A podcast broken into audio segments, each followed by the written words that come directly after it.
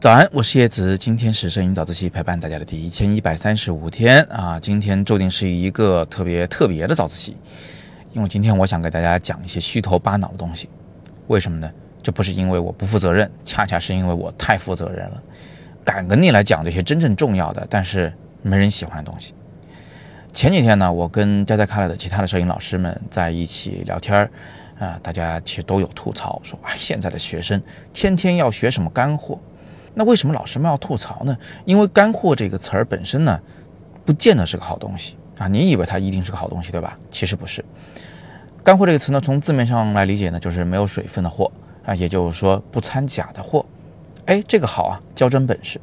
但是呢，用着用着，大家对它的理解呢就跑偏了，变成了什么呢？变成了可以快速学到手的，立马用得着的，而且呢，一用就出效果的这些技巧。你看，你要学的是技巧，而技巧这种东西啊，它是在前人经验的总结上啊，所得出来的一种，呃，格式化的、公式化的东西。这很简单啊，你只要照着做，基本上就是对的。但是你要想清楚一点啊，在这个技巧被总结出来之前，哎，那个前人啊，他为什么要按照这个方法来拍照呢？那就跟整个艺术的发展史有关，跟这个摄影的发展过程有关，跟他自己的人生阅历也很有关系。你比如说，布勒松的这个画面里面充满着各种各样的几何形状，那原因是他是学画画的呀。但他那么拍照，不意味着你应该那么拍照，对不对？那其实我们在国际的这个摄影教育界，现在很多人都是比较反对啊，直接教学生布勒松的那套构图方法的。那他们的学摄影的时候，学的就是我刚刚说的那些虚头巴脑的东西，艺术史、摄影史啊，每个摄影师的生平理念等等。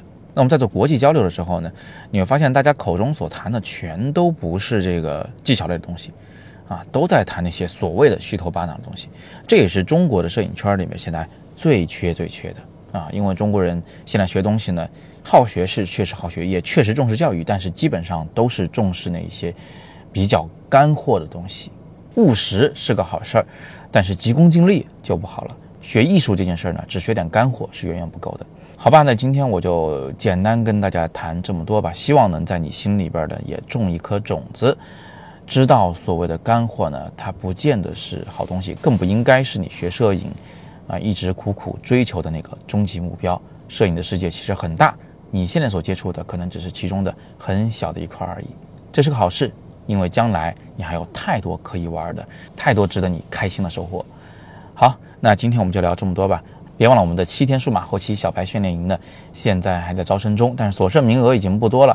你可以扫描下方的海报里的二维码，或者点击阅读原文进去了解详情。报名以后就加我们的班主任的微信，这个详情页面里啊有我一段视频来告诉大家这个课我们会怎么来学习。好，那今天是摄影早自习陪伴大家的第一千一百三十五天，我是叶子，每天早上六点半，微信公众号摄影早自习，不见不散。